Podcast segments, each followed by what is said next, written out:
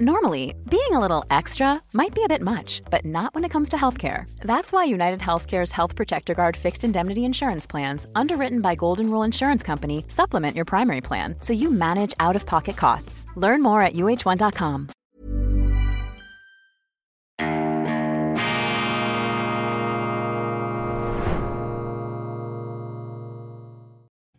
Grüezi miteinander, ganz herzlich willkommen und einen wunderschönen guten Morgen, meine sehr verehrten Damen und Herren, liebe Freunde aus nah und fern. Ich begrüße Sie aus dem Institut für fortgeschrittene Gegenwartskunde zur schweizerischen Ausgabe von Weltwoche Daily, die andere Sicht, unabhängig, kritisch, gut gelaunt am Donnerstag, dem 18. Januar 2024. Beginnen wir mit Goethe, dann kann nichts mehr schiefgehen. Das Gleiche lässt uns in Ruhe aber der Widerspruch ist es, der uns produktiv macht. Und auch ich, meine Damen und Herren, bin selbstverständlich ein Sammelsurium der Widersprüche, vielleicht nicht der absichtlichen, aber der unfreiwilligen. Und das ist ja das, was uns Menschen ausmacht. Wir bilden uns zwar ein, wir hätten die Weisheit gepachtet und wir hätten sie jetzt also diesmal wirklich ganz genau durchschaut um dann meistens rückwirkend oft feststellen zu müssen,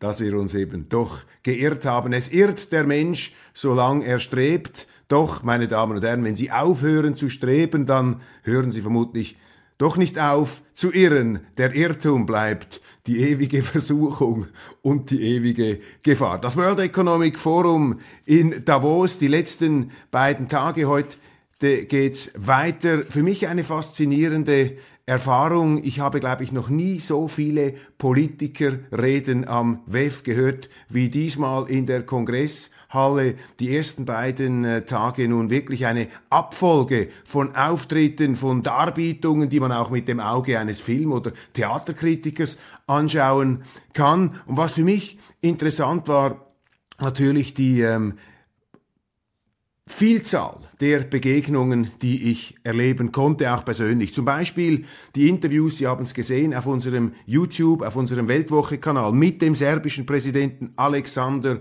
Vucic. Sehr nachdenklich bei unseren Lesern und Zuschauern, sehr, sehr gut angekommen, wie dieser serbische Präsident, der in unseren Medien ja immer eher etwas angefeindet wird, äh, mit ihm reden, äh, das würde schon gar niemandem in den Sinn kommen, aber sehr interessant und auch faszinierend, mit was für einer, ja, Nachdenklichkeit, das ist das Wort, das sich mir hier aufdrängt, das äh, serbische Staatsoberhaupt sich hier am World Economic ähm, Forum geäußert hat. Das war für mich ein äh, Höhepunkt hier, diese Begegnung, dieses äh, kurze Gespräch, das ich da machen durfte. Dann aber auch der SVP-Bundesrat Albert Rösti äh, gestern am WEF Alexander Schallenberg, der österreichische Außenminister mit schweizerischem Bezug, Ebenfalls interessant, wie er sich äh, dazu geäußert hat. Sie können das ähm, nachschauen. Angela Gishaga, eine Unternehmerin aus Kenia, das ist eben auch interessant, einmal die Perspektive aus dem Süden. Christoph Meder, Economy Suisse Präsident mit einem beherzten Auftritt, der wiederum bei unseren Zuschauern sehr gut angekommen ist, wobei viele Weltwoche-Leser möglicherweise nicht ganz auf seiner Linie sind, was nun die Anbindung der Schweiz an die Europäische Union angeht. Aber egal, Widersprüche unterschiedliche Meinungen, Gegensätze. Richard Quest, die CNN-Legende mit der Reibeisenstimme, der drahtige Wirtschaftsmoderator, der seit vielen, vielen Jahren die Akzente setzt und eine der bekanntesten Stimmen und auch eines der bekanntesten Gesichter von CNN darstellt. Und dann haben wir natürlich noch gesprochen über die Unternehmer als echte Weltverbesserer. Ich will es nicht zu hoch hängen, geht nicht darum, hier etwas zu verklären oder zu idealisieren, aber in Zeiten von Klimaklebern und Berufsprotestanten und Berufsidealisten ist immer wieder darauf hinzuweisen, dass die Leute, die sich im Grunde einem Ideal unterwerfen, und da reden wir jetzt nicht einfach nur von den Masters of the Universe am World Economic Forum, sondern von allen auch den KMU-Unternehmen, den Kleinunternehmen, jenen, die mit ihren Leuten möchten mit ihrem Unternehmen eine Leistung erbringen, die freiwillig nachgefragt wird, für die man bezahlt.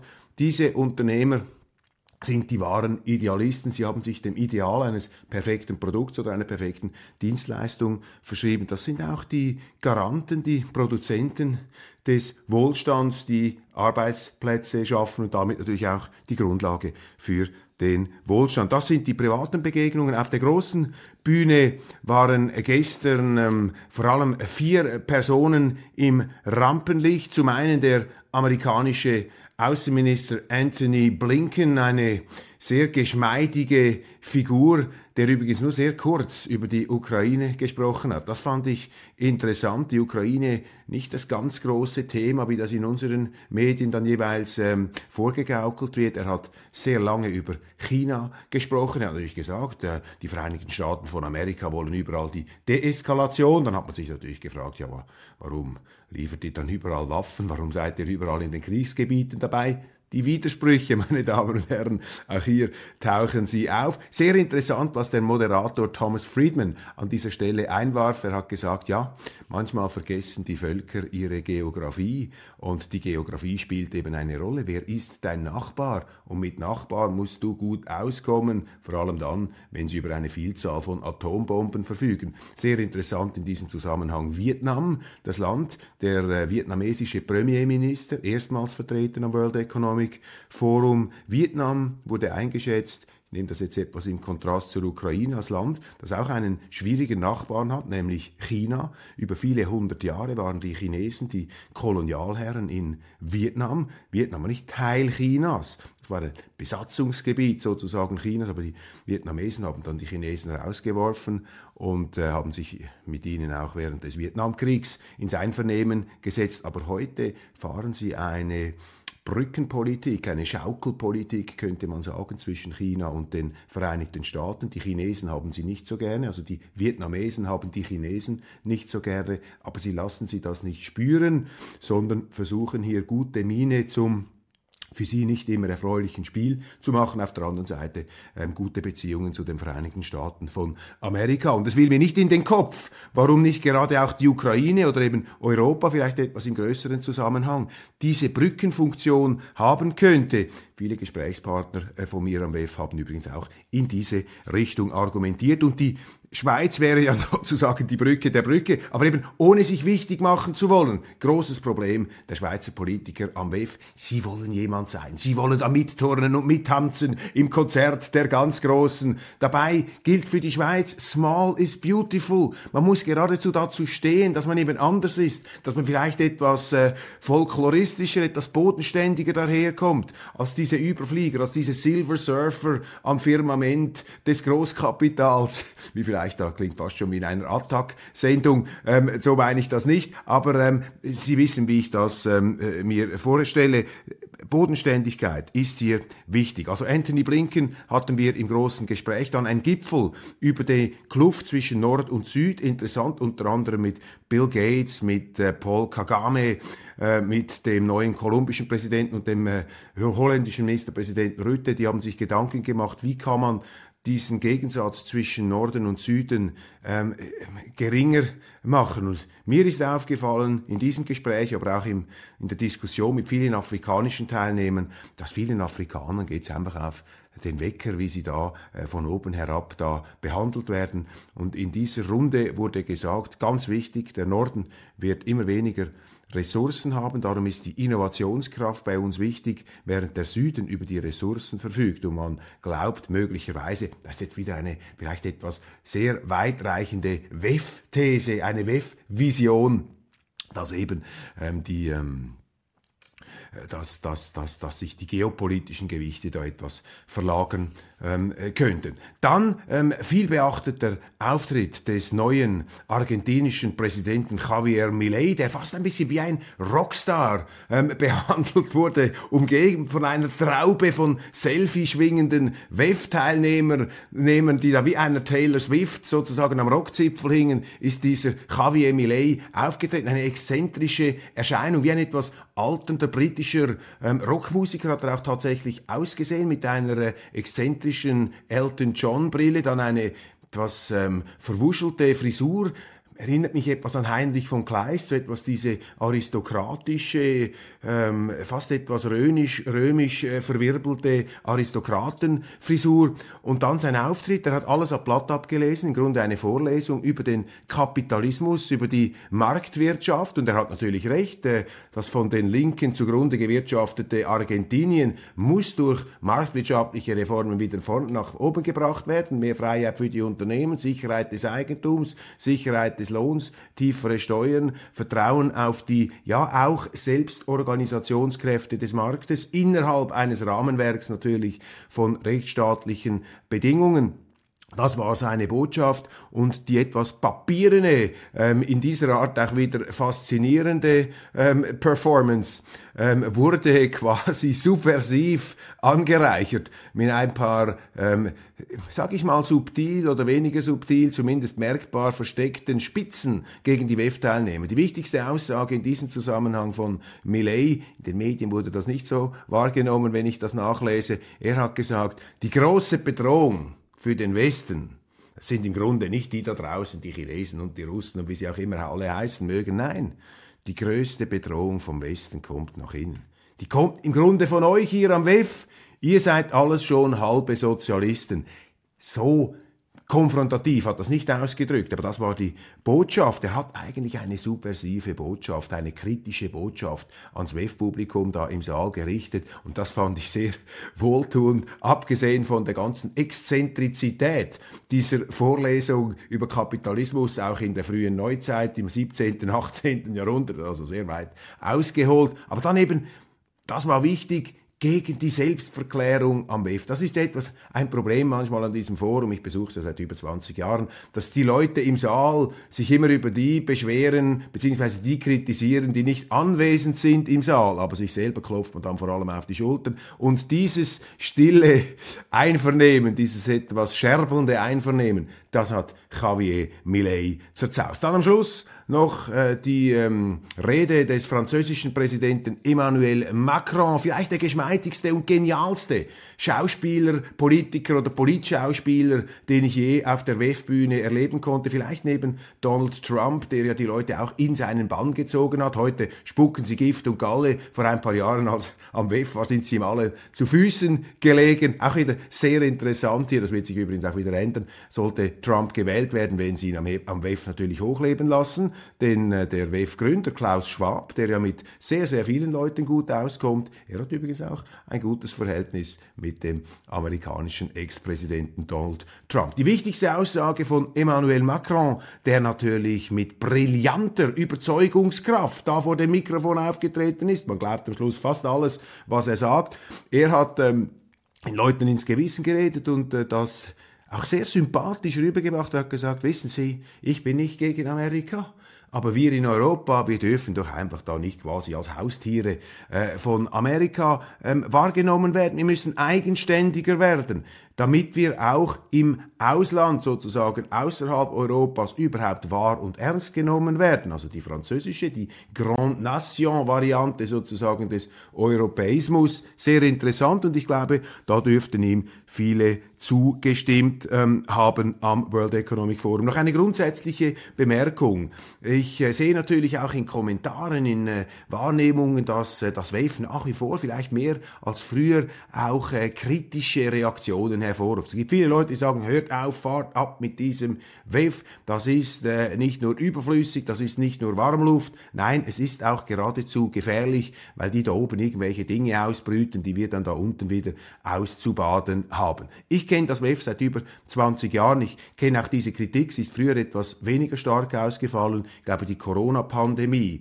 hat die Leute allergisch gemacht gegen alles, was da von oben ex cathedra von diesen Überflieger äh, und äh, tatsächlichen Eliten jeweils abgesondert wird. Aber wie alles wird natürlich auch diese Kritik dann aus meiner Sicht zum Teil auch überzogen. Das World Economic Forum hat eine ganz große Qualität, die man einfach nicht vergessen darf. Das kann man auch nicht für selbstverständlich nehmen. Es ist immer gut, dass Menschen miteinander reden. Auch wenn dieses Gespräch manchmal einseitig, unvollständig ist, aber das Gespräch ist die Grundlage der Zivilisation. Und es ist auch nicht verboten, wenn die sogenannten elitären Zirkel, die Reichen und die, die Einflussreichen oder die, die sich für einflussreich und reich halten, wenn die einmal zusammenkommen. Es dürfen ja auch die Klimakleber eine Konferenz machen. Manchmal diskutieren auch die Gewerkschaftler zusammen. Es gibt ja alle möglichen Zusammenkünfte. Und ich wehre mich dagegen, dass man das Gespräch verteufelt. Das Gespräch ist immer gut. Es könnte natürlich immer noch vielfältiger und besser sein, aber da soll man jetzt nicht moralisieren, wer ist man denn, hat man selber alles richtig gemacht. Also diese Gesprächskomponente, das ist sicherlich etwas äh, Gutes. Fragwürdig am WEF finde ich natürlich den ganzen Wirklichkeits- Zugang. Das kommt letztlich aus den 60er Jahren ähm, heraus, aus dieser Zeit. Das muss man auch in dem Kontext sehen, des Fortschrittsoptimismus, als man geglaubt hat. Präsident Kennedy in den USA war damals der große Urheber. Wenn man die klügsten Leute zusammenbringt, the best and the brightest, die da zusammensitzen, dann kommen großartige Lösungen. Das ist dann schon gar keine Politik mehr, sondern Technokratie. Das ist wie die, die Herrschaft, die Weltherrschaft der Ingenieure, die ganz genau wissen, wissen, wie es geht auf der Grundlage von wissenschaftlichen Fakten. Also dieser technokratische Ansatz, wo man glaubt, die Welt wie so eine Art ähm, wie ein Artilleriegeschütz aus dem Ersten Weltkrieg sozusagen mit ein paar Schraubendrehungen äh, steuern zu können. Sie erinnern sich, der große Diktator, die Einstiegsszene mit Charlie Chaplin, wo er diesen Rädern dreht.